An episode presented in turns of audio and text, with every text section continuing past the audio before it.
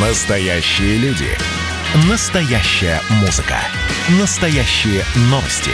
Радио «Комсомольская правда». Радио про настоящее. 97,2 FM.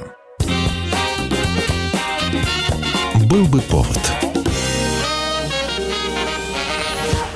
Здравствуйте, я Михаил Антонов, и эта программа «Был бы повод». 24 февраля на календаре и рассказ о событиях, которые происходили в этот день, но в разные годы, ждет вас сегодняшняя передача.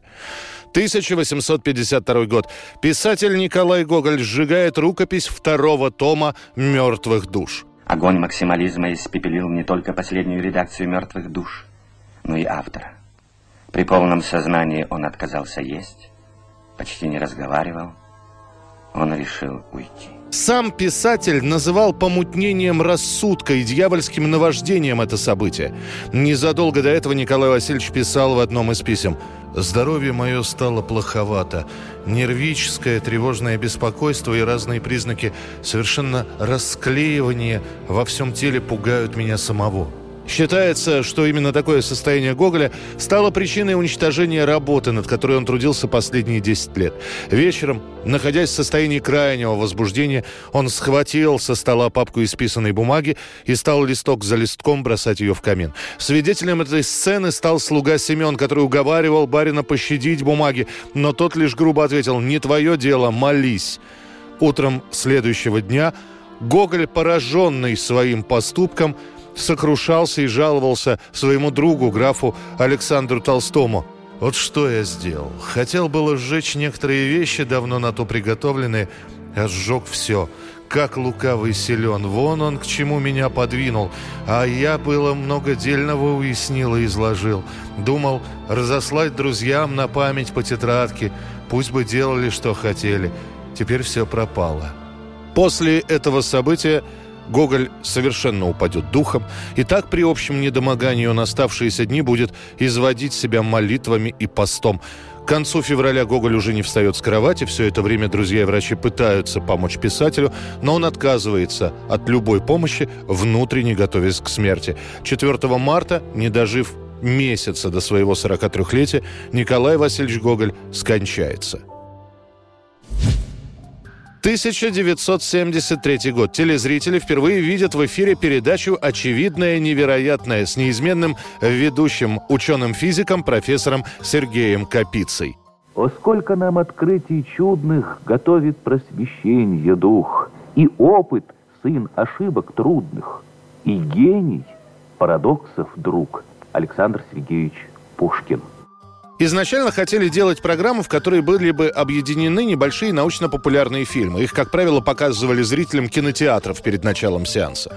По задумке авторов программы, ведущий должен всего лишь произносить перед показом фильма вступительное слово. Но позже формат поменяется. Основой передачи становится интервью с учеными и специалистами, не столько популяризирующими науку, сколько объясняющими, как наука существует в обществе. Главной идеей программы стала наука как часть культуры культуры.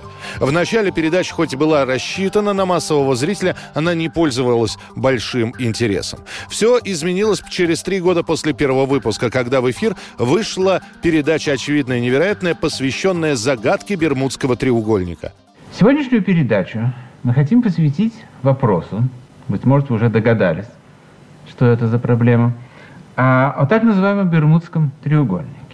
После этого у очевидного невероятного появляется своя армия поклонников, а ведущий Сергей Капица для многих, который представлялся эдаким чудаковатым ученым, он становится одним из самых узнаваемых телеведущих в стране. Причем о популярности передачи говорит и появление анекдотов на научную тему, и песня Владимира Высоцкого про пациентов канатчиковой дачи, которые пишут письмо в передачу «Очевидное невероятное».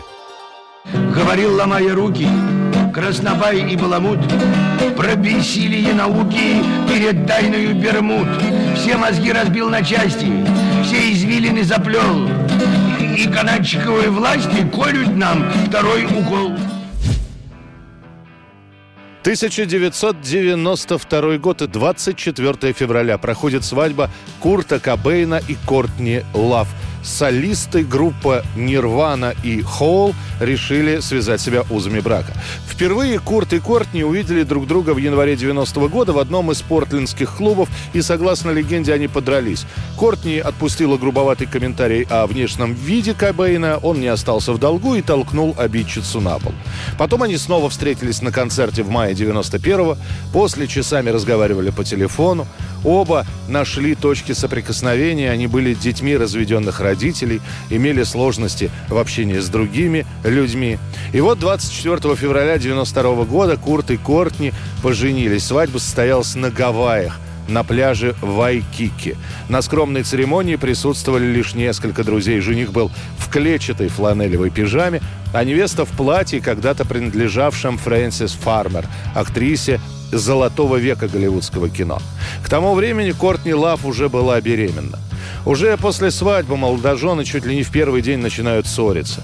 После такие ссоры будут периодическими. Курт станет уходить из дома, Потом они будут мириться и снова скандалить. И все это на фоне концертов, постоянных интервью и серьезной наркотической зависимости.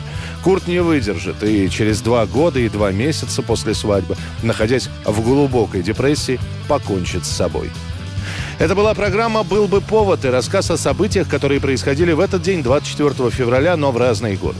Очередной выпуск завтра. В студии был Михаил Антонов. До встречи.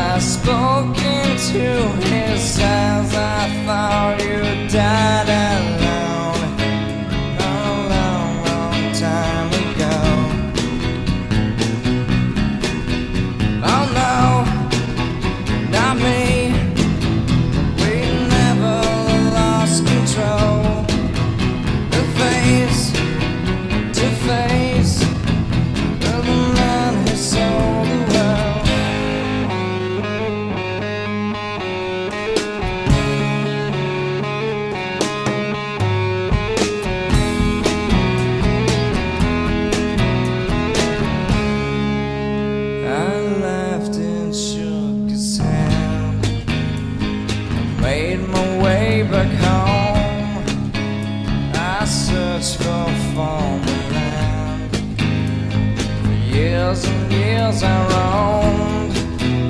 I gazed, I gazed, I stared. We must have million years, I must have died.